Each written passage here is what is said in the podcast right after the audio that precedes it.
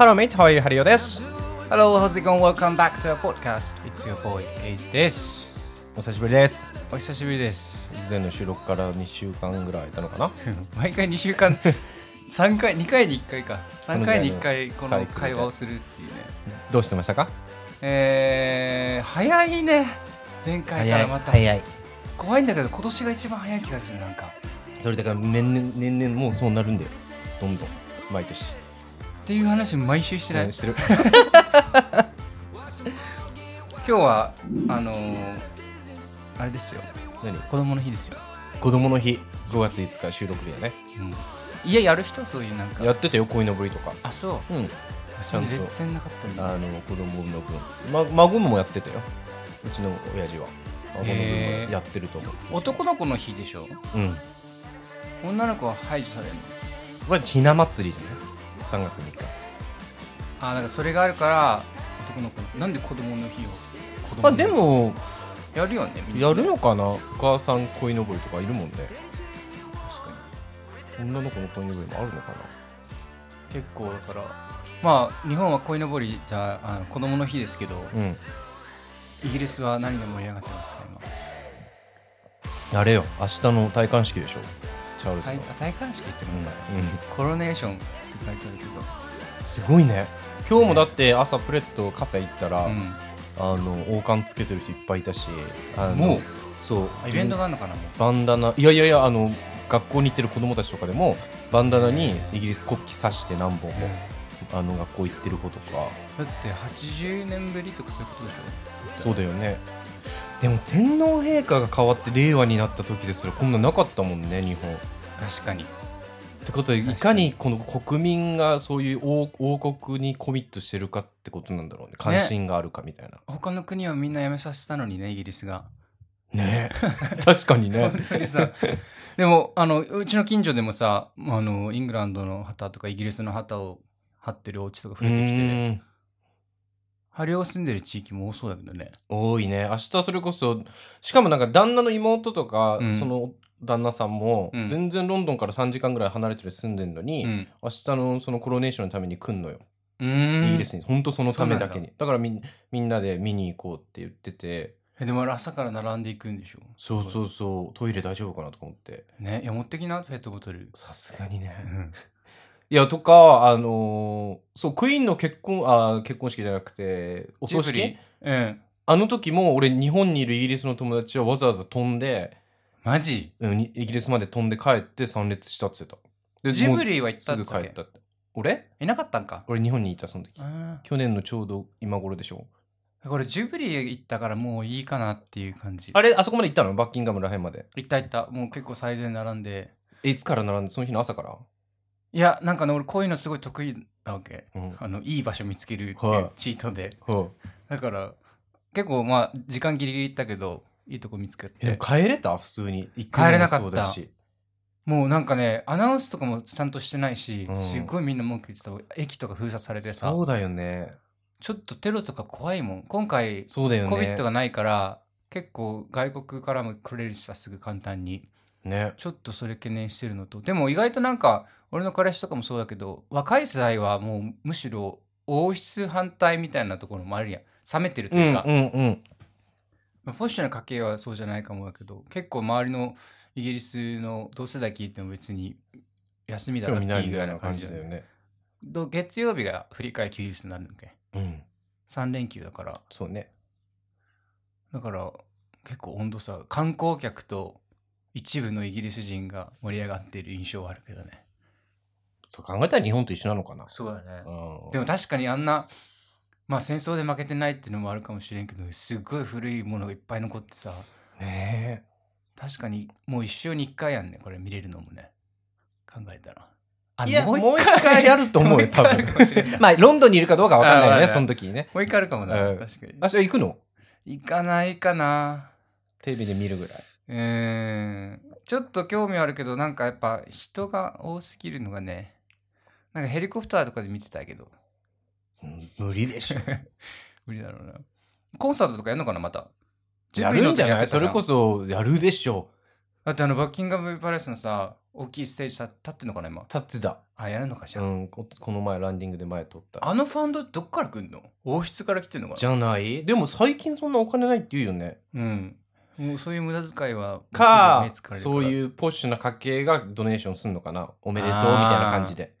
やりそうそんな感じするよな。うんそんな感じだとすごい金かかってるけどまあでもイギリスはだから今週そんなムードですけど日本でもすごい報道されてるからよくメッセージ来るもんあ、来るよ、来るよ。うん。そんなまあ確かにロンドンいるしと思うけどまあね。でも俺もそんなことより今週ちょっと仕事大変すぎて。どうでもいい、そんなの。そんなサラリーマンみたいないや、マジ、俺5年に1回ぶりぐらいのうん、ストレスフルなここ1週間、5日ぐらいで、うん、俺こんなストレス耐性なかったっけってぐらい、珍しい。昨日もね、2時間起きとかに起きちゃったし、へえ。まあお酒はい昨日入ってなかったっていうのもあるけどね、なんか、もうちょっと大人になったと思ったんだけどなって。ちょっとじその自分のメンタルのちょっと弱さにもうん。へこんでるし、うん。かつ、なんかどうしよう、相手の返事次第だから、えそれが来ない、今ゴールデンウィーク中だから営業してないわけよ。はいはいだからそれが来ないことにはこっちもどう出ていいかも分かんないから、この、早く月曜日ならないかなって感じ。すごいすごいあるあるじゃんあるあるってかそうなん？いやあいやみんなやっとるとる思うよそれは知らんけどすごいね、みんな。なんかこんなハリオから超普通なことが出て めっちゃストレスだ今日。お疲れ様ですおねじゃあ疲れ。まあそんな感じで今日はね、あのーお悩み相談室です。はいうん。またいここ、くつかもらってるのでうんいねくつかいただいているので、その方たちの悩みに寄り添いましょう。はいはいよろしくお願いしますお願いします.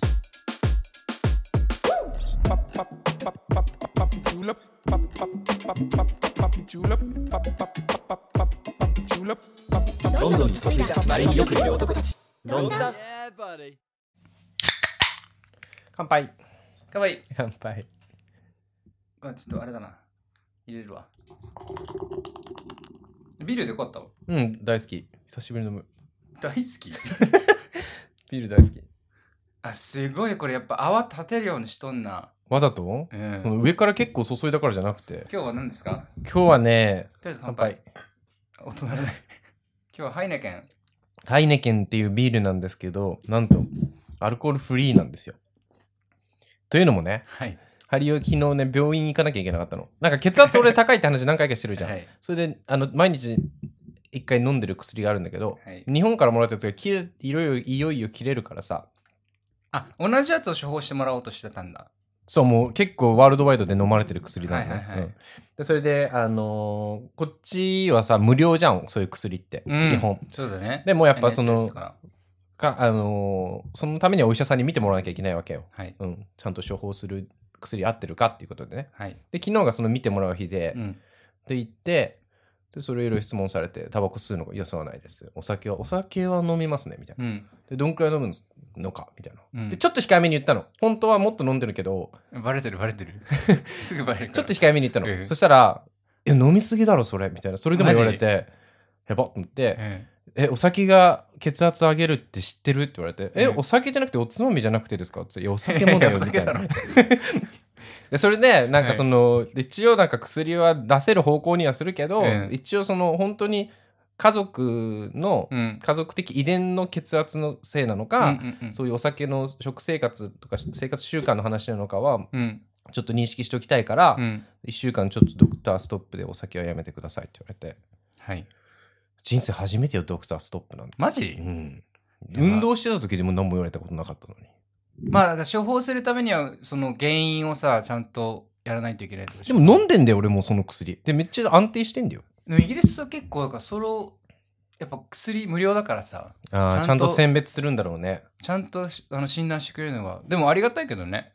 そんな。まあ払ってるけどさででもよ、あの、薬切れるんでそろそろ見てもらえませんか？って言ったのね、うん去年の11月とかだからね。マジ？で、それで順番回ってきたのが、本当だったらそれ9月だったの。うんただ昨日枠がたまたま1個空いたから、うん来れるみたいに言われて、来れるなら予約するけどっえて言われて。え去年の11月で今年の9月の予約だったってこと？そう。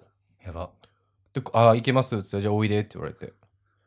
しかもあれ行かないと罰金なんだってね。あそうなんだその no showing だと、うんそのその日現れないとうん160ポンドの罰金なんだって、うんあれしかも高い。しかも今後予約もなんか優先的に下がるんだって取れやすさが。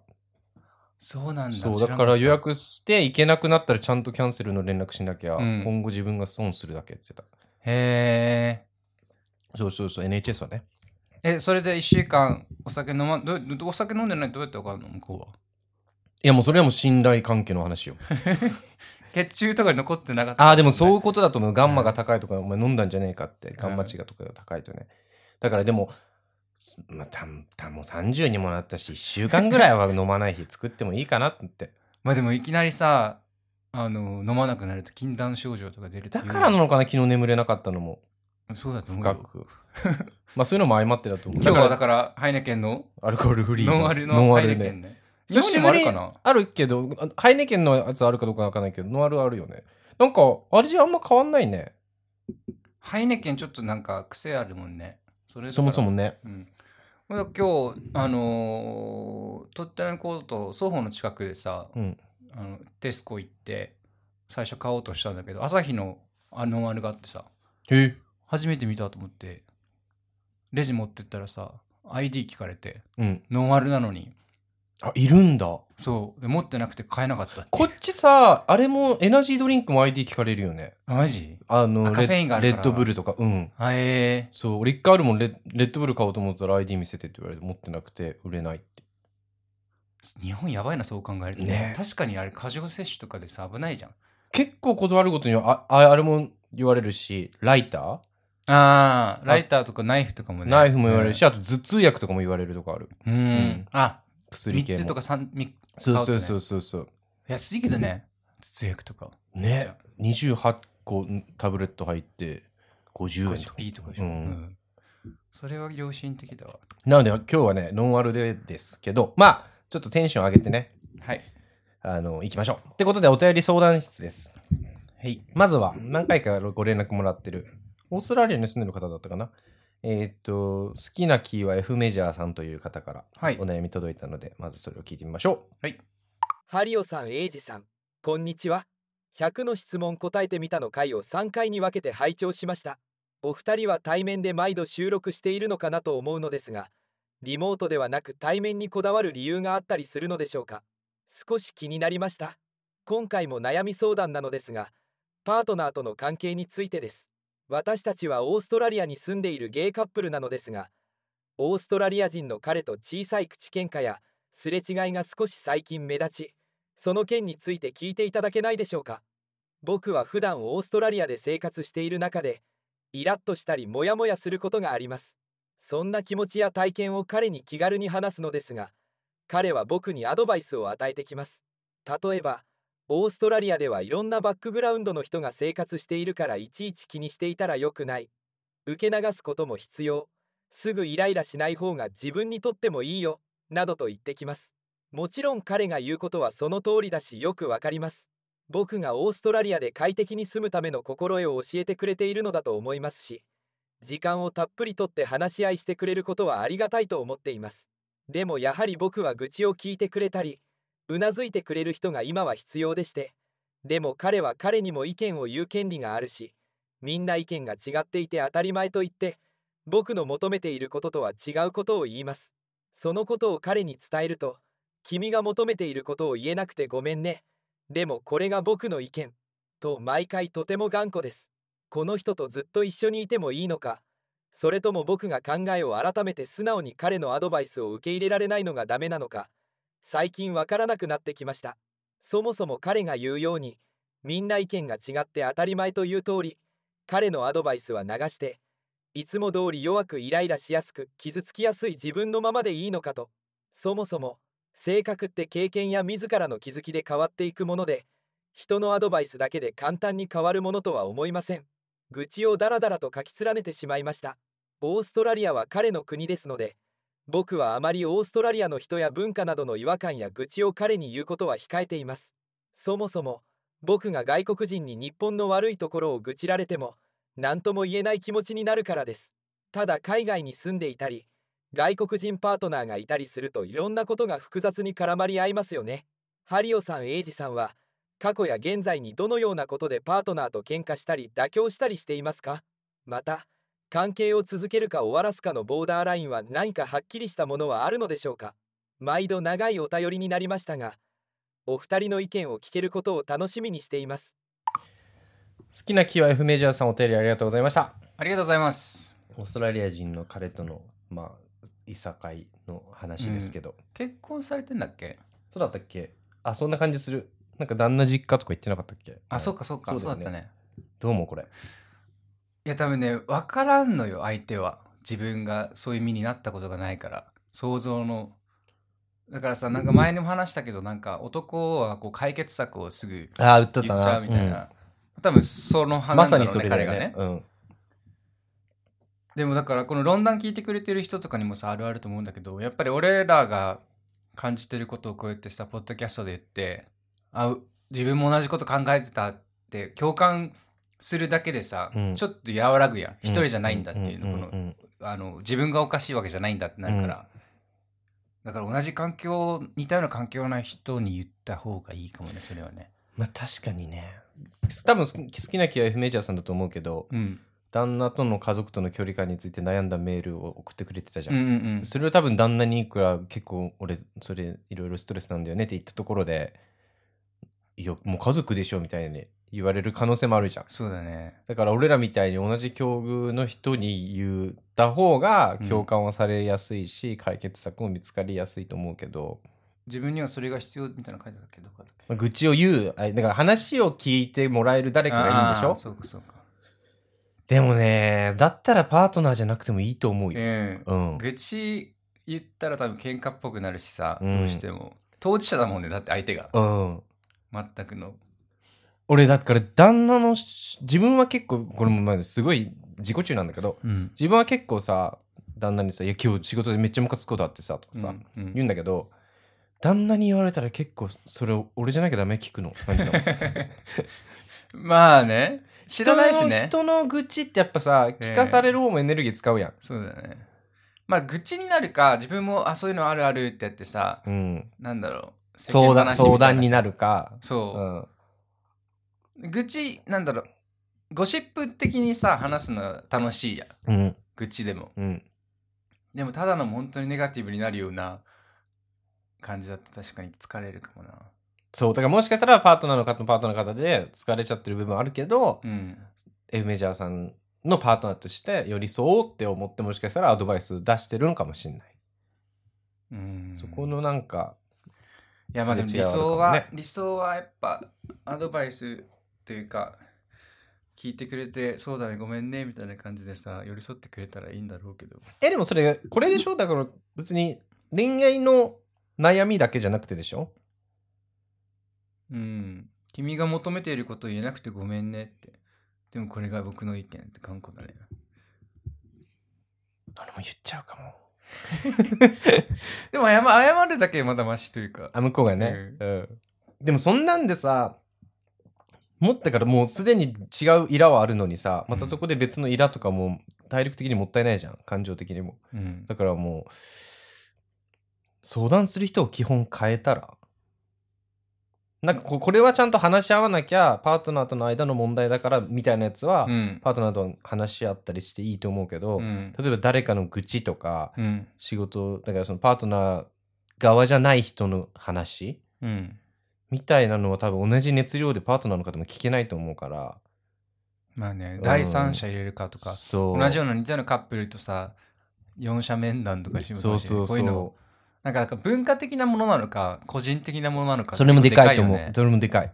だからそれをなんかちゃんと分かってくれる人に一回言ってみて、うん、ああそうだよねってなると多分ヘイメージャーさんも楽になるかも。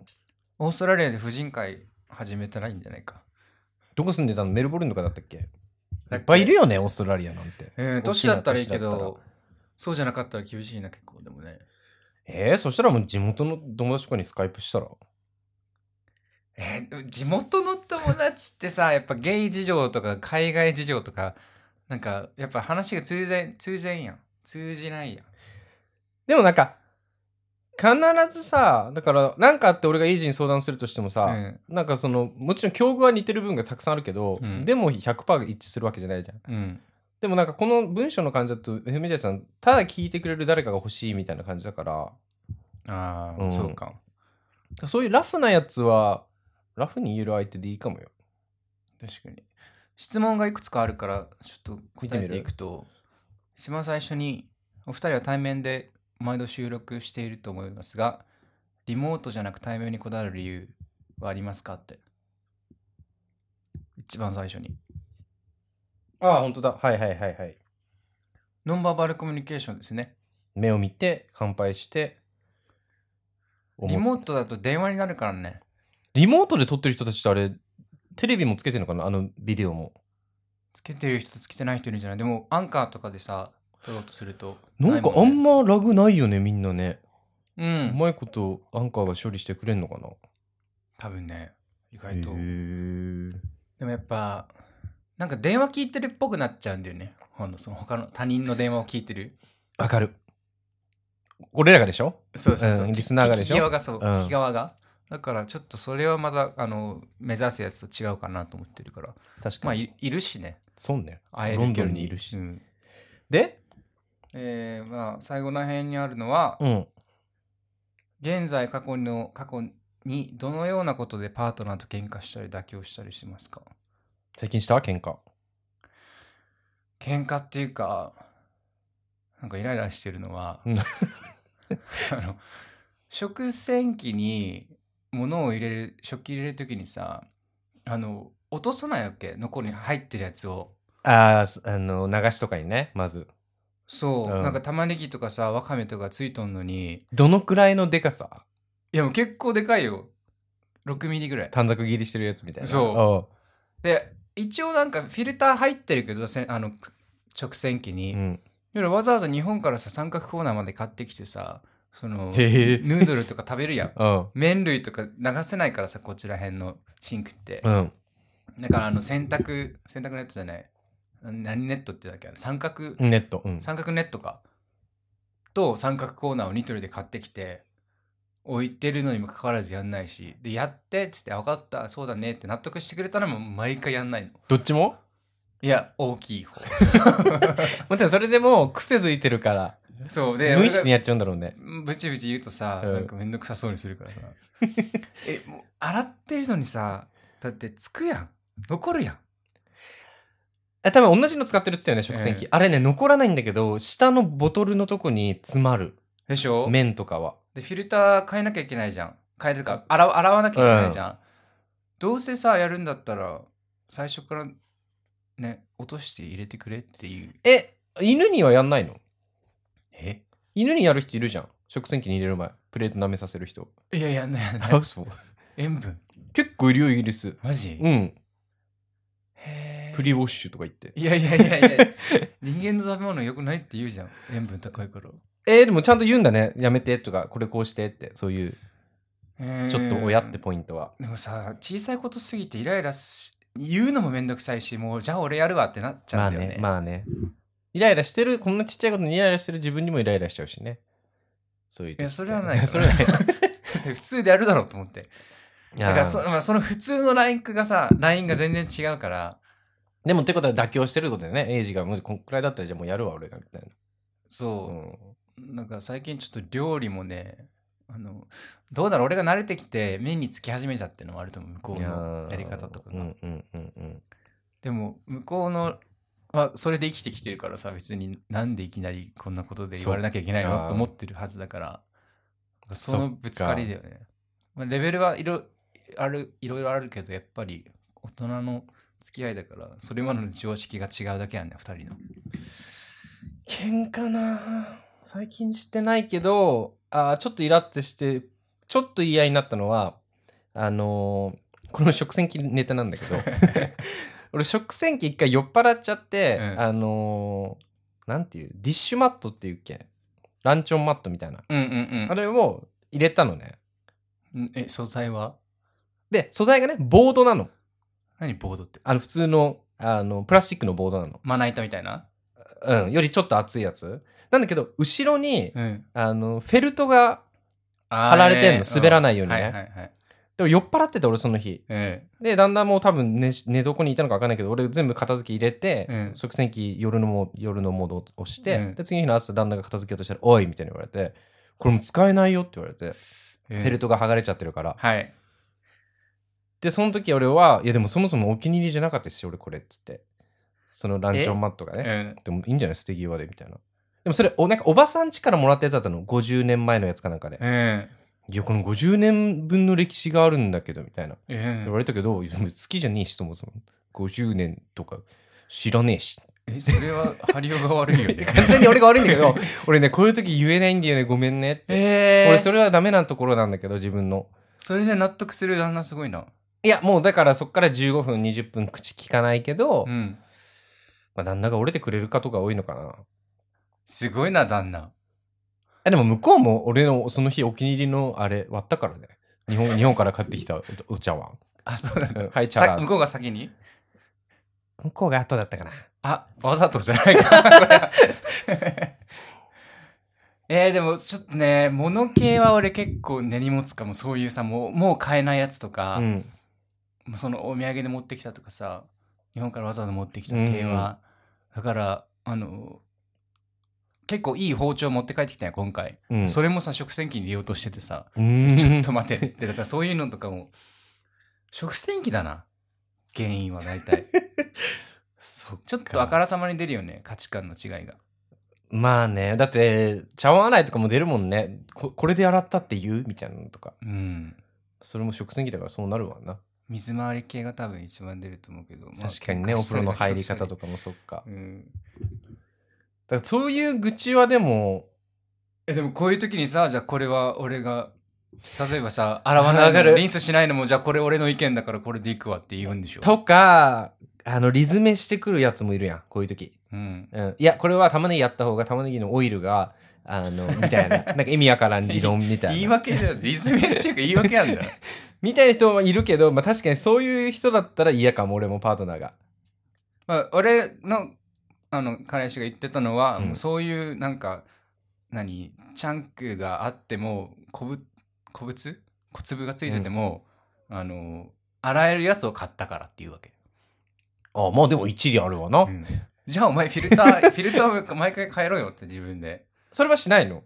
しない。なんかでもさ溜まってくると匂いがするじゃん、今度、うんうんうん。すっごい嫌なんだよねあれ。なんかさ、あの、うちの住んでるさ、カウンセルっていう？うんがさ、なんか自治体が。自治体が、まあ区だよね。うん。が、なんかあのー今年初めからさ、各家庭にさ、うん。どんくらいかなこの、この、このぐらい？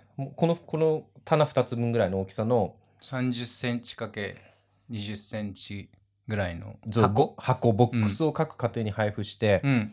で、生ゴミ全部これに入れてくださいっていうの。うん。で、生ゴミ用の、あのーでっかいとこに入れてくださいって。えーいいねで、それ用の袋も毎回、2月に1回ぐらい配布するあんだけど、のーあれでしょ？コンポスタボの。そうそうそうそうそう。何土に帰る袋だよねプラスチックでもさ、匂うんだよね。えいつもどうしてたの？いつもは燃えるゴミと一緒に入れて、あしてたんだ。定期的に捨ててたんだけどはいはいはい、袋数も限られてるしさ、うんうんうん。出して多分、ま、早くても3日に1回ぐらい。うーん。卵とか入れたらもう結構半日後には。そうだよねで、これからもっと暖かくなってくくるし、もちろん。うんで、この前は鶏肉の胸、あ、ももを使ってたんだけど、うんだけど皮を入れてて、もう3日後、すごいお臭で、確かにね人って死んだら臭くなるって言うじゃん。こういうことなのかなって。いやそうだと思うよ多分皮が腐るってこんな臭いんだって。猫いるとさ匂いするからあ猫やらんか猫はやらん。犬はさ多分めっちゃやんのよそれ。興味で蓋とか開ける子もいるかもね。前の前の家がそれでそこは毎週あの毎週だったな回収が。向こうが来るんだ。生ゴミの。そうへそうそう。ー。来るっていうか普通のあれと一緒に出すんだけどちっちゃいだからバケツみたいに用意してうん。はは蓋付きの。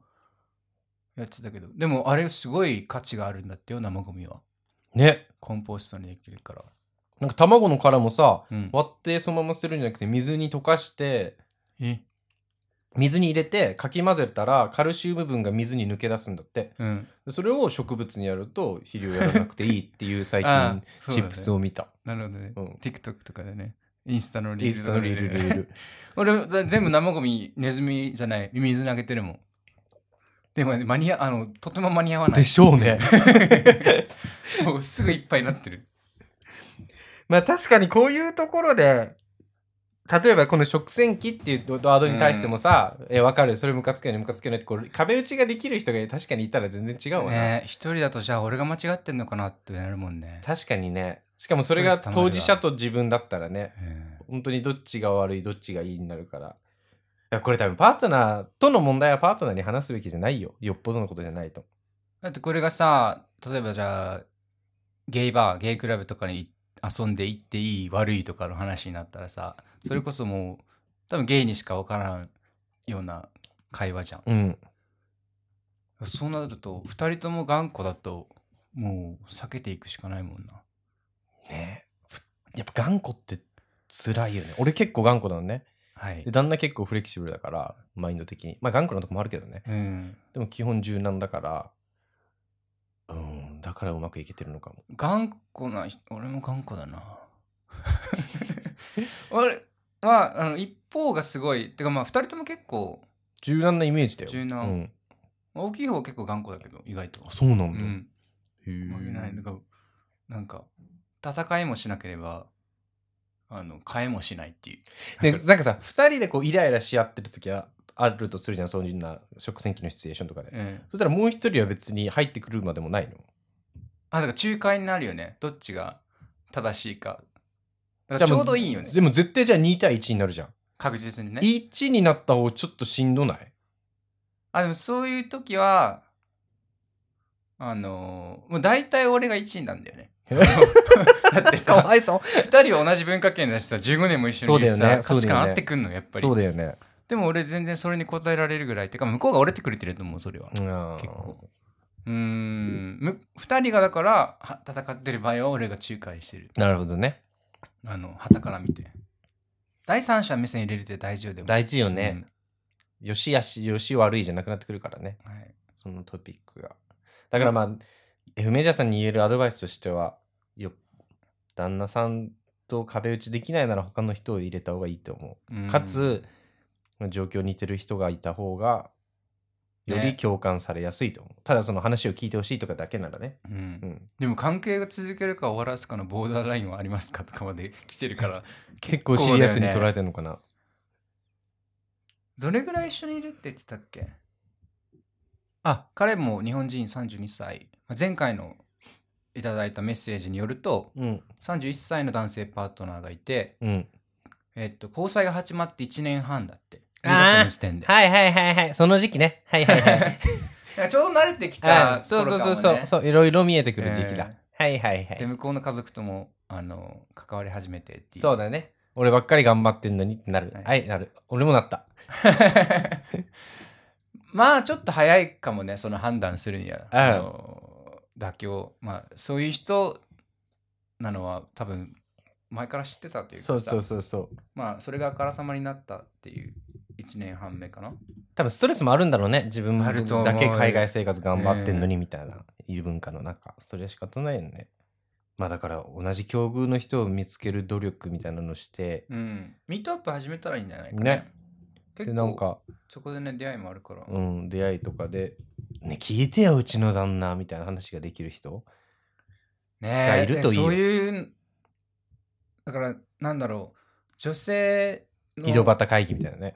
そうそうそうすごいうまくみんなツイッターとかでもさ集まってオフ会とかしとるやんあ、らしいね。駐在の奥さんとかとかも。そうそう日本人妻の会とかさ、うん。なかなかちょっとなんかゲイ枠難しいけどさそのおとなしめだったらさ、うんうん。なんかすごい明るいキャラでいける人はさゲイキャラでいけるけど別に普通の普通の男性おとなしい感じだと女性の中にいてもあんまなんか話がえ、で。も逆にそうういう子の方がいいかもよ。なんか一人ね友達がいれば。あいやだからそのゲイ縛りっていうよりもまずはなんか国際結婚をしてる、うんうんうん。で同世代のお女の人とかでもいいと思うし、あそうだね。うん、でううちの旦那がさ「いやうちの旦那もよ」みたいな話をして、うん。行く人でもはけ口としてはいいかも、確かに。うん、だからまあ見つける努力だよね。星の王子様の回でも言ったけど、うん。めんどくさいんだけどね今更また出会って友達作るってでも、ね。うん願って明日にできるみたいなもん存在じゃないからね人間関係って俺また新しいミートアップ始めたんですよ、そういえば。えどれ？あの、東アジア。俺あれさ琉球のやつ抜けれないんだけどなんかあ、嘘？うん沖縄会のやつ。なんかあれ抜けたら消滅しますって出るよあ、そうそう。俺が多分ねね、ノミネートしたんよ、次のリーダーに。で、多分ね、断って誰か次にまた振れば抜ける。あいけるんだ後で見る。うんまあそれだから新しいミートアップが、あの、まあアジア人、ゲイのアジア人を集めたミートアップもあるんだけど、それと別に、もうアジア人だけっていう誰でも参加 OK ですみたいなミートアップ始めて、で今週日曜日にまたあるけど、すでに60人ぐらい来んの？来る。誰も知らない。やばあじゃあそうだよね日本人だけじゃないんだもんねそう。何人かも何語を喋るのかもわからない。へえ面白い。まあとりああえずでもアジアからの人たちかな。ああああまあそういうのを見たなんかちょっともうや企画してしまえば行かざるを得ないから。そうね。ツイッターとかでなんか呼びかけたら意外と似たような環境の人いるかもしれないから。さそうね、うん。F メジャーさんもそれをちょっと挑戦してみてください。はい。まあ論壇をはけ口に使っても全然いいので。そうだね、ん。これでなんかなんかなってるんであれば全然うん。こまたあのストレス溜まったりとか聞いてほしい愚痴相談などありましたらいつでもお便りください。ありがとうはいありがとうございます。ございます。This is a Victoria Line train. to Walthamstow Central. Please stand clear of the closing doors. Mind the gap. 今日はもう一件読みます、はい。この人は多分初めましての人なんですけど、はい。またはちさんっていうまた8神奈川県にう住んんでる方ですけど、はいまずは聞いてみましょはいハリオさん、エイジさん、はじめまして。私は長野県出身、神奈川県在住の34歳芸のまた八と申します。現在、9歳年上の東京在住ブルターニュ出身のフランス人と交際しています。もうすぐ1年経ち、お互い将来一緒に過ごすことについて、結婚も視野に入れて話す日々を過ごしております。この配信を聞き始めたきっかけも同性婚というトピックで、日々私は一人でこのことについて悶々としているのですがお二人のさまざまなトピックをもとに展開される考え方や同世代だから余計にわかるスマッシュなリアクションにいつも気が晴れるような気がして楽しませていただいています。最近は「ゴースト・オブ・ツシマ」というゲームが大好きなきっかけもあり念願かなって二人で長崎県の壱岐島に旅行へ行ってきました。今度は五島列島や沖縄の与那国島にも行きたいねと話しています。さていろいろ話を広げてしまいましたが今回メッセージさせていただいたのはカミングアウトの逆側の立場クローゼット表明に直面しており聞いていただきたいと思ったからです。私は33年間ずっと両親には男性が好きなことを隠して生きてきました。しかし30歳の時に1年フランスに住んだ経験とフランスでなら結婚できる。という自分の可能性が広がった後押しもありついに去年の夏カミングアウトすることにしたのです。東京で出会ったフランス人の彼氏を地元に連れてこのストーリー順番とボリュームが良くなかったのは承知の上ですが例外に漏れずまずは彼氏のことを友達として紹介し彼には席を外してもらった後自分はゲイであるということ。そしてさっきの彼は結婚を考えている相手であるということ。大まかにこの流れで伝えることを予定していました。そして迎えたいざ本番。彼氏を両親に友達として紹介することはすんなりできたのですが問題はその後彼氏に席を外してもらった後のことです。15歳から職人の世界で生きてきて部落差別もするような大工の父に打ち明ける勇気は結局湧かず。心的な距離が近い母に告白することから始めたのです。母にはしばらく黙っておいてと釘を刺したのですが守られることはなく日をまたがず父に伝わり地元家族内では大騒ぎになりました。その頃私はすでに神奈川に戻っており私を抜いた家族会議で母は泣きわめいたそうです。こんなありさまだったので収集役を務めてくれた兄からは速攻電話で事後報告がありお前はずるいと言われました。果たして私はずるいのでしょうか？その場では兄に謝罪し実家の近くに住んでる兄に場を収めてもらったことについては感謝しているのですが釈然としません。思い出すたびに腹が立ってきます。晴天の霹靂を与えたことに違いはないので兄の言い分もわかるのですがカミングアウトすることが相手のストレスにつながる無理解不寛容な社会の方が残酷なのではないでしょうか。そんなことを思います。その後対面でフォローアップする必要に駆られ再び関東から実家へ日帰り強行で戻り両親と2対1で事情を説明したのですが父はフランス人のあいつの顔は二度と見たくない近所親戚誰にもこのことは言わないの一点張り。母は結婚のチャンスはまだあるんだから諦めないでとずれた論点で励ましてきました。途中県のパートナーシップ制度導入についての新聞切り抜き記事を差し出されたので歩み寄ってくれてるのかなと期待したのですがどうやら子供ができないという点が一番気に食わない様子でした。そして何より父に会い開口一番頭冷やしてきたかと浴びせられた言葉本当に悲しかったです。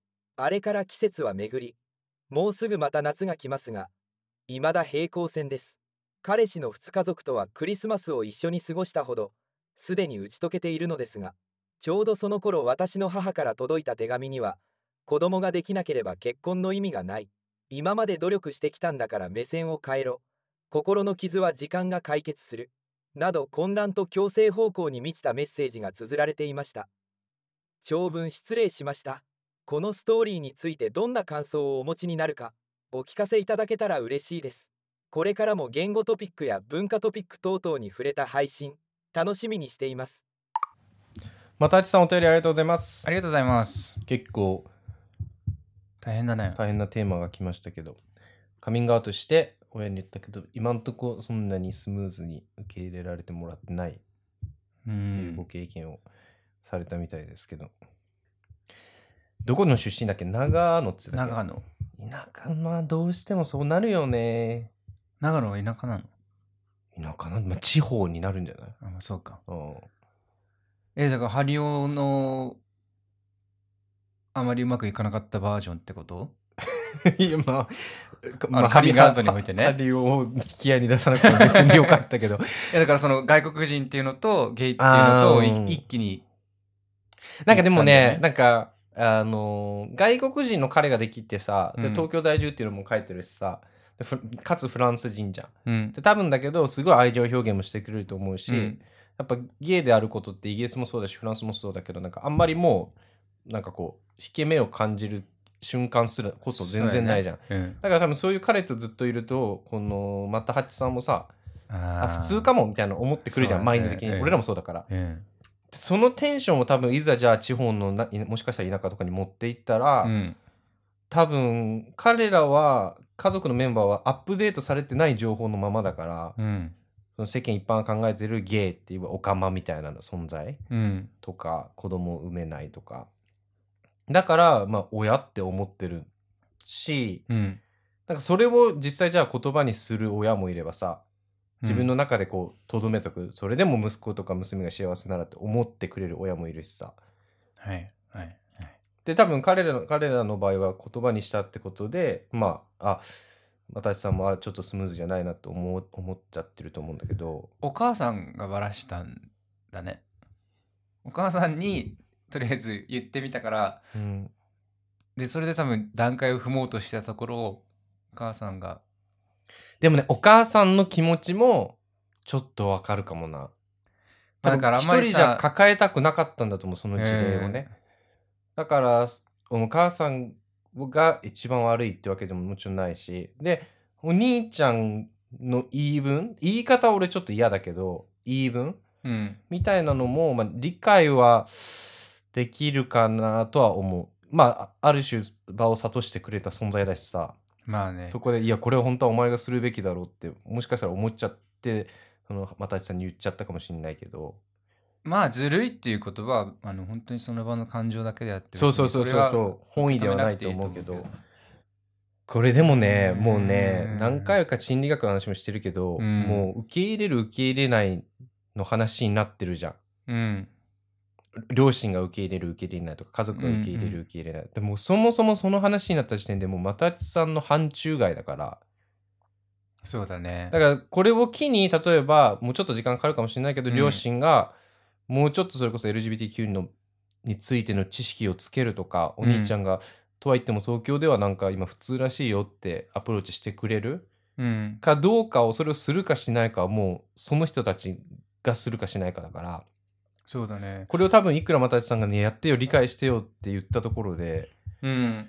又吉さんだけが辛いと思う。パートナーシップ制度の導入についての新聞の切り抜きを出したりしてくれたっていうから何かこうぜ気になってはずっといるじゃん。うんうん。で心配しているのは間違いないから、うん。ただそれの心配の仕方が別の方向に行ってるだけで多分愛情あっての反対ってういうか、ん。でも子供を持たないことに対してのことはちょっと気になるけどまあでも男女だそのどちらかが子供ができないカップルでも同じこと言うのかっていうのもあるけどね。多分言った言うと思う俺だったらそういうのはね。ん。でもこれも文章からしか分かんないけどお母さん別に本当にこれが疑問で言ったわけじゃない気もするけどね。本当になんかそのゲイであるって本当なの？だって子供も持てないんだよとか、っうん。ていう一個のこう何？話のフックとして使っただけな気もするよ。だからこのうん、気の迷いとかで治るものっていう勘違いしてたら、そうそいうそう。説得しようとしてるかもしれなういね。ん、だから目目線を変えたらっていわゆる目を覚ましたらっていうことでしょ。うん。これは分端的に多分知識がないっていうのとそのあんまりだからそういう人に関わってこなかったから知識がなさすぎてどうやって反応していいか分からなかったからこんなことになったかもね。うん。逆に向こうのあの家族と仲いいですよね。そのフランスの方とはこれもねでもね俺もだから旦那の家族に初めて会った時、うん。まだ日本に住んでたけどクリスマスで旅向こうにこっちに旅行来て。うん結構ショックだったんだよね。嬉しかったけどウェルカムにあれされて。うん。うんこう招き招かれて。でもなんかこれうちの両親だったら絶対こんな風にはしてくれないだろうなってこうまあね寂しくね、コントラストが見えちゃゃって、寂しくはなった、ね、逆になんかそのことを自分の両親に言ってもいいかもねその何フランス側の家族とはすごいクリスマス一緒に過ごしてこんな感じだったんだよってやるとうん、両親としてどういうあの感じかっていうのを見せれるやん。でも確かに俺カミングアウトしてうん。時に、まあ、同時に婚約もする結婚もするっていう話をした時に、うん。うん親父がね結構向こうの両親はどう言ってるんだっていうのを聞いてきて、うん。いやもうすっごい喜んでくれて、うん。もうビデオ通話もすぐかかってきたし、うんうってん言ったらやっぱ海外もそうやんなって海外ももうそうだからなんかどうどうこういう何時代でもないもんなみたいな。あ、ー。うん、納得するんだね。意外とだから多分どうしていいかわからないっていうところが大きいと思うんだよね。しかも連れて行ったんだもんね彼もフィジカルで実際ね、ええ。でその後に実はさっきの人友達じゃなくてボーイフレンドだったんだよねって、まあ俺も最初連れて行った時は友達って言ってたもんだでも。まあでも段階を踏もうとしてきたけど一気に来ちゃったって波が来ちゃったからどうだろう。もう本当にハリ言ったようにもう向こうがどうするかしかないから、うん。ちょっと寂しいけど離れて時間を置くしかないんかな、うん。説得できるもんでもないしねこっちが言ってね。うん。なんか他のちょっと遠い人からさあのそれこそそのフランス側の家族とかさ、うん、あのまあ、ロンダンの URL を送るとかさ。うん、なんだろう。自分そのももっとたくさんいるんだよっていろんな事例あって勉強するうん。記事もあるし、YouTube もあるし、うん。本もあるし単に情報不足なのかなと。うん。なんかなんてタイトルだったかな「ボーイ・イレーズド」っていう現代なんだけど映画があって。うん。強制されるやつ？そうそうそう見た？見てないまだそれ。あのゲイであることを両親に告白したら強制施設に送られちゃうって、うん。あれお父さんがなんか牧師さんかなんかで,、うん。でそれで世間の目もあるからっつって強制施設に入れてたの、うん。お母さんが早い段階でなんかこれ多分息子には違うんじゃないかなってことで、うん。お母さん結構息子を守る側に入るの。でそこから抜け出す、抜けさせたりするのもお母さんなんだけどね、そこからお母さんとは大丈夫だったんだけどお父さんとずっと長年確執があって、うん。ただ彼が最後になんかあのもう会いたくないなら無理して会わなくていいよってお父さんに言うの。うんでなんか自慢の息子でもないでしょみたいな。うん。でもう腹割って話す気もないじゃんみたいな。お互いなんかこう天気の話とか、うん。大学のクラブの話とか、うん。薄っぺらいとこだけの会話しかしなくて、うん。僕がゲイですって言ったあの日からなんかお互い腹割って話してないみたいな。そんなんなら別にお父さんあ僕にも会わなくていいよみたいな。うん。言ったらお父さんがすごいそこからちょっと正直になってはい。いや世間の目が怖かったっていうのもあるし子供持てないのが残念だったっていうのもあるって、うんたださその少年が言うのよ。なんか僕だってすごい努力して変わろうとしたんだよって、自分がゲイであることを変えようとしたストレートになろうって、はいはいでもうでも僕は変わらない、うでん2人の関係を変えたいのならごめんだけどお父さん君が変わらなきゃいけないっつって。なるほどね。でお父さんが「うん分かる。けどまあちょっと時間をくれ」っつって、うん。でも最最後ら辺は和解していくんだけど。だからさ変えられないものってもうあるやんこのケースだと畑町さん？うん。また八さんか。の関係性だったり彼のセクシャリティっても絶対変えれないから。そうだね。うん、なんかもう変わる。それも言った言えば変わる。ね。関係性を変えられるのは。なんかそういう言葉って多分息子から言われてもあんまり響かないというかななもう何を生意気にと思っちゃうからあ第三者に多分言ってもらった方がいいよね。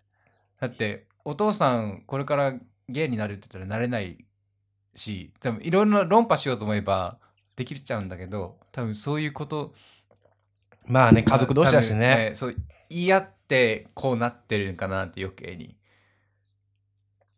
行くか長野。俺らが。出張出張カミングアウトなだめサービスみたいな。うんだからそのお母さんの言葉を使うわけじゃないけど本当時間が解決するものなのかなって思う。そうだね、うん。いやでもショックだな。ちょっと言われたら。分かってるんだけどさ、うん、わかるよ。やっぱ親に認められるとか、親に理解してもらうってさ、うん。やっぱでかいじゃん。で、逆もしっかりで親に理解してもらえないものをしてるってさ、うん。結構しんどいとこあるじゃん。いくら間違ってないとし自分で胸を張って言えるとしてもよ。うんうん。しんどいね、確かに。そう、だからなんかカミングアウトストーリーの時も言ったけどさ、うん。今までなんかその自分が例えば彼と一緒にデートして、うん。彼にとこんないいとこ行ったんだよね彼の両親にこんなよくしてもらったんだよねっていうのをさ、うん。両親にはずっと言えてないからさ言えてなかったからさ、当時俺はさ、うん。多分ずっとなんかハリオは彼女もいなくて一人でかわいそうな人生なんだろうなって思われてたんだろうなみたいな。はいはいはいはい。でもそれ言言うこともできなかったしさ当時は。そうだね。うん。こんなに嬉しかったんだよねこの前こんなこと言われてみたいな。ええなんかそれができないっていうのはね人の子としてちょっとやっぱ寂しいんだよね。寂しいと思う。というかまあカミングアウトストーリー結構成功例みたいのがさ、うん。ネットに上がりがちというか動画とかでもさ、うん。感動的なやつが多いけどでも実際多分このパターンなんか特に日本上の世代になったら親とこうあんまりいい結果に終わらなかったらさ人には言わんやんよね。そりゃそうだな。だからアンアングラでっていうか水面下でいろんな感動があるんだなと思ってさ、うん。国際ゲイカップルにしてもさ、うんうんうん。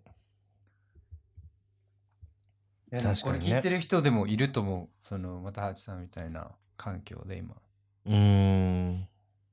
どうだろう。もうアドバイスっていうか本当もうあの落ち込んだ時どうするのエピソードでも言ったけどもうん。別のところで頭使うしかないかもね。頭っていうかこの件をちょっと忘れられるようなもっと大きなプロジェクトに取り組むとか、うんうん。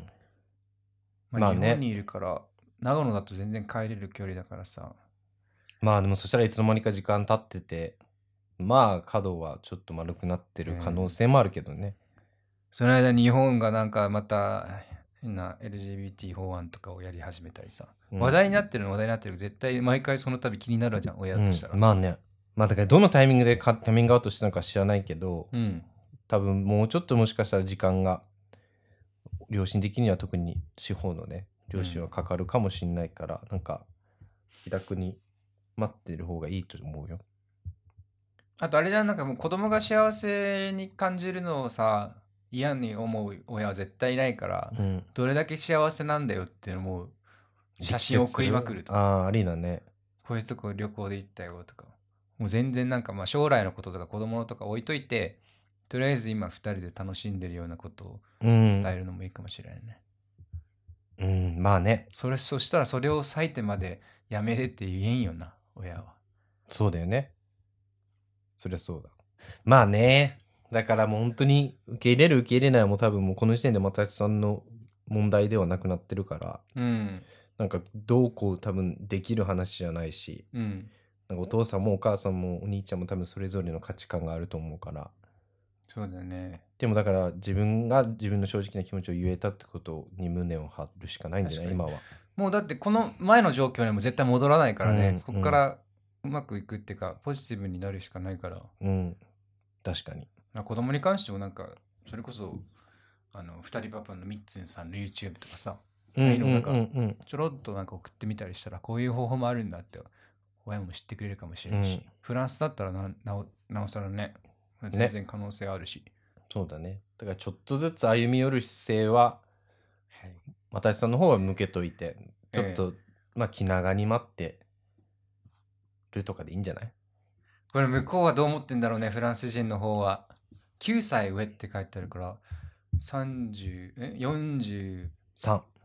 結構大人あどうい45だう感情なんだろう？怒ってんのかな？まあでも日本にどんくらい住んでる人か分からんけど、日本に住んでる人なら、もしかしたらその日本の肌感みたいなの分かるかもね。東京ですら2丁目以外だったら全然あるから、白い目で見られること。だから確かにうん。理解はそこはしてくれるんじゃない？分かりがね味味方で入れてくれたらうん。大丈夫だと思うけなんで長期戦でちょっと待って、気気長に気楽に。どそうですうん。来られたら、なんか質問されたら、ちゃんと、うん、もう嘘つく必要なくなったからさ。いやそれないよ本当、うだいぶ楽になったと思うそういう意味では、ね。デーまあ、気にトでなると思うけど旅行行く、行くから、ああの人ええととか言えるからね。確かにそうやってなんか存在をちょっとずつ認識させるだけでも変わってくるかもしれないけど。いやーだからこうやってちょっと家族に疎遠になってる人が多いよね東京とか特にねいるね。うんそれはだっててか俺がもうそうだったというかうーん。あの彼氏連れて行くまではほとんどもう自分の私生活の話せんかったもんね、ん。まあ、そうなるよねそうだよね。ね。まあこれはあの本当にちょっとなんだろう時間が解決するとしか言えんなそうね。だからまあ、気楽に待ってくださいっていうのが、うんまあ、ロンダンからのこの感ストーリーを聞いた感想かな。俺らがさ、うん俺らの感覚で子供にカミングアウトされるとしたら何がある？え？って思うこと。あ、あれ、イヤイヤーズイヤーズ見た ?BBC の。じゃない。あのー未来の話なんだけど、なんか、自分の存在に違和感を感じてる、まあ、子供がね、うんその告白をして、で、自分はトランスかもしれないって言うんだけど、その時のドラマのトランスは、トランスジェンダーじゃなくて、トランスデジタル。は？で、自分の生身の体があることにすごい違和感を覚えてる。から、デジタルにアップロードしたいっていうカミングアウトだったの。そう。うん。で、親は止めるのよ。そうね。でも彼女からすると、もう14歳、5歳ぐらいの子なんだけど、うん。気持ち悪い生身の体が自分についてるのが。へえ。それどうする？それぐらい異次元なことなのかなって、親からすると。うん。かもね。ちょっとぶっ飛びすぎてるけど。いや、でもよ、うんいろんな親がいるから、うん。なんか、例えばトランスジェンダーですって言ったことに対しても、過剰に、えってなる人もいればさ、うん。なんか未来から来たドラえもんですって言って、あら、そう、ドラちゃんっていうお母さんもいるじゃん。うんだからこう、おど、どの価値観で生きるかだけだけど、お俺らは比較的自分たちがマイノリティだからさ、うん。ある種こう、マイノリティの、他のマイノリティもこう、目を向けようとなんかこう、能動的に動くことがあるじゃん。ね。自分がきっかけだしね。うん、で、も多分こうやって地方でずっと出てなくて、うん凝り固まってかいかい感覚とかでうん。人生を作ってきた人だったらもしかしたらもうほんと些細なことで、そうだえって思ね。うもしかしたら何？あの職業マジシャンですって言っただけでえ？みたいなそうだねんなの人がやる仕事じゃないっていう人もいるかもしれないじゃん、そうだねう。ん確かにそもそもそのレベルで、だってブラック差別をするような大工出身のお父さんって言ったっけ？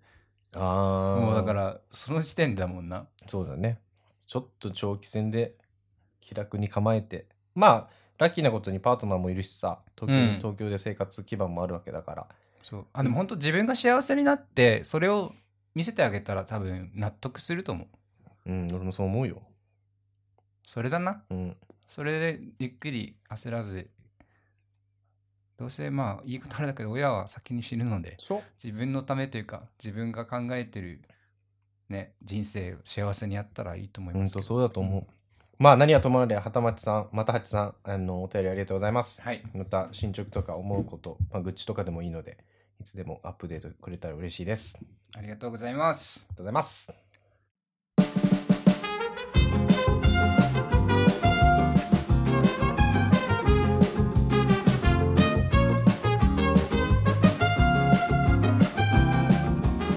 ロンダンでは毎週エピソード更新しております。お手持ちのポッドキャストアプリでぜひ聞いたり、高評価、フォロー、コメントなどもよろしくお願いします。お。願いします、えーソーシャルメディア、えーインスタとツイッターの方で、えー更新しております。アットマークロンダン04 LONDAN04 で検索してみてください。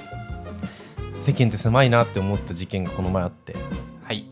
あのー毎週ピアノ教えてる話したじゃん。うんうんでそ先週もその日があって、うん。でそこの駅に向かってたんだけどちょっと早く家を出たからさ、うん。いつもより20分ぐらい余裕があったの。うん。だからもう一駅遠くの駅で降りてうん。であのカフェあるからそこでコーヒー買って、家に向かおうって歩いてねうん。って思ってたの。で入りましたそのカフェに、そしたらさ俺イヤホンつけてたんだけど、うん。めっちゃこのあの扉開けた右側のカウンターに座ってた人にめっちゃこうわーって手振られて誰と思ってパッと見たらさ、うん。10年前にデートした人だったの。え東京で。ー、そんな多くない？ハリオ。え？ーってなってなんでここにいんの？って言ったらいや僕はもうここ34年ずっとロンドンなんだよっつって。えスリランカの人なんだけど、ー、うん。えーって。覚えてるんだね。で2週間前もここら辺通ってなかったって言われて俺に。やば。ああいたかもったら、うんなんか2週間前見かけて、うん。もしかしたらなって思ったけどまさかなと思って、うん。で今日かそのカフェに入ってきたから同じ、うん。で確信してやって言ったんだって。へへええ近くに住んでんのかな。そうかもね。かもね。別にあれよ。何も体の関係とか持ってない人なの。うん。うん。なんか初回デートでなんか向こうの妹と女の子の友達連れてきて。4人で渋谷を回ったんだけど、えそういう人なんだけどなんか変なことできんなと思って。ー、いやそうと思う。俺もだってこの間1月に帰った時に銀座を歩いていたらイギリスで知知り合ったイギリス人と鉢合わせたの。え？銀座で。で俺が知ってるあのこの元彼だったんだけど、うん、でああエイジのしデート相手とかじゃなくて？違う違う、ん。でお互い知ってたから何回かあのパーティーで一緒でさ顔見知りぐらいだったから、お互いあれってなって、まあ、目立つやん向こうは白人だったから、日本で。うん。でも同じ時間に同じ場所をさ歩く可能性どんだけ低いねん。ねえ。いや世界は狭いですよ本当に。だってなんだっけ1年間あ一生のうちに4回殺人鬼とすれ違ってるっていうよね。そうなん確か。何その統計？あ統統計上。統計上ね。うん。そんなにいるの殺人鬼って。そう。なんか 4, 4人5人45人すれ違ってるって聞いたことある。電車乗ってる時でも何千人って一気にすれ違うもんね。そうだよね。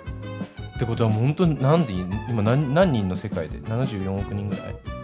うん。え？もっと？増えた？ちょっと見た、まあ、80億人弱いるうん。中でやっぱ結婚するってすごいよねすごいと思う。てか誰誰でもいいってことないけどなんだろう。結構いるんだと思うそう考えると。結婚できる人って。可能性がある人が。そう。まあそりゃいるわな。そんな一人だけしかいないわけないじゃん。まあね。だからみんな気楽に生きれると思う俺多分ちょっとそのマインド結構もうすでにあのポテンシャルとしてあるんだよな。だから結構恋愛小ドラマとか映画とか見てても何とも響かないんだよね、あ運命の人みたいな。うん。なんか初恋だっけ？ファーストラブだっけ？ネットフリで流行ったドラマあるじゃん。佐藤健とうん。うん。満島ひかりの。うん。みんないいよって言ったら見てっつって見たけど、無。あそう。うん。だって後付けだもんね出会いなんて。そんな札幌で過ごしてたらどっかでそりゃ会うだろ 冷めてる。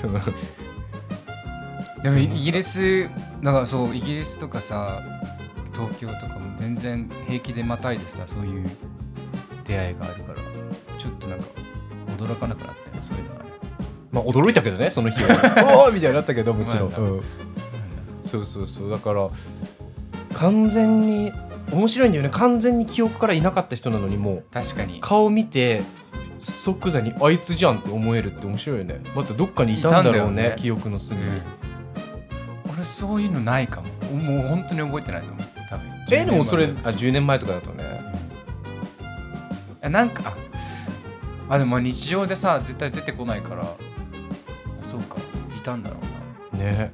へえ面白い。そうだからなんかこう不意に思ったんだよね。そうそうだよな。友達とかだけじゃないんだよな知り合いって。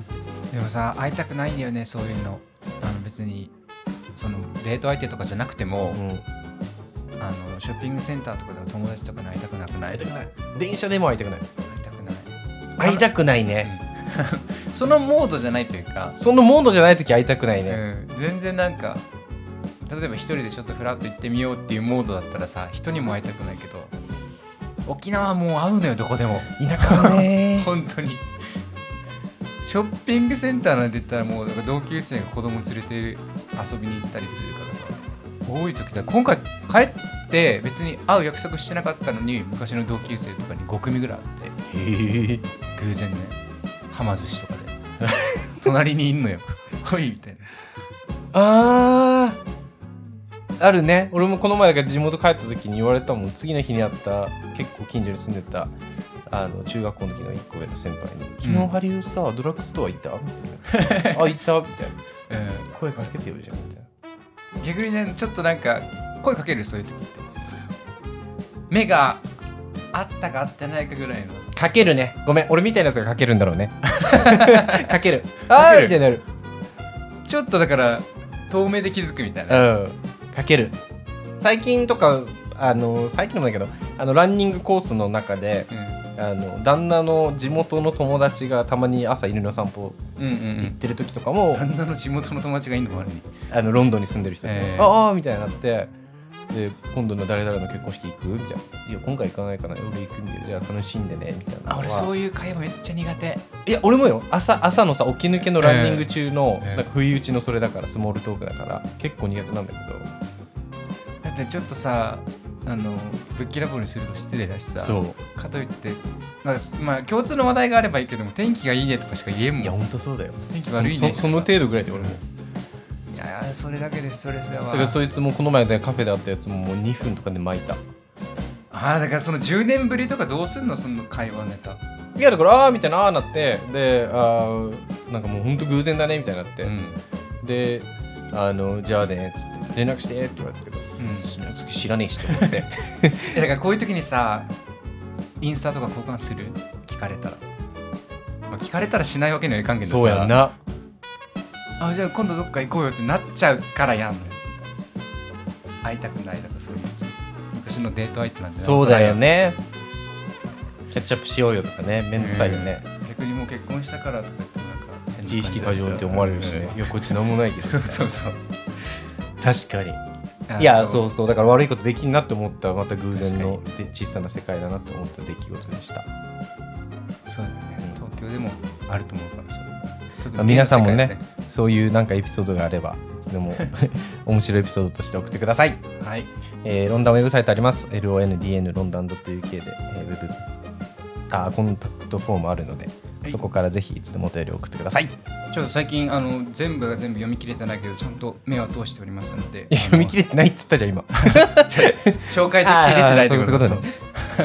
読んではいます。うん。はいもちろんであのねあの読ま紹介されなくても懲りなく懲りずに送っていただければと思いますので、あとあのあれ紹介しないでくださいけど読んでくださいみたいなメッセージもうん。全然受け付けてますので、うん、感想なり。入れてもらえばね、うん、何でも送ってください。エイジさん、はい。ロンダン、えーっと年末の日本、まあ、東京か。初のオフ会から。年末だったか。12月だね。半年ぐらいだよ。やば。あの多数の声をいただきロンドンではいつするんですか？っていう、はい。うん、声をいくつかいただいて、うん。この度晴れて、はい。ロンダンロンドンでの？初の、はい。まあ、オフ会兼ねてのピクニックをね、イえエーイーイやろうっていうことなんですけどはい。いつですか？えーっとね5月20日土曜日のはい。14時から2時からはい。場所がねハイドパーはい。クのの、えー、なんとかなんとかって場所なんだけど、まあ、ハイドパークの詳細は、言った方がいいか、場所まで一応。そうねどこだ？なんつったっけあれ？なんとかツリーだよねそう、なんかね、変なシンボルがあるんですよ。なんつったっけね、ちょっと待ってよ。リフォーマーズツリーだあ、リフォーマーズリー。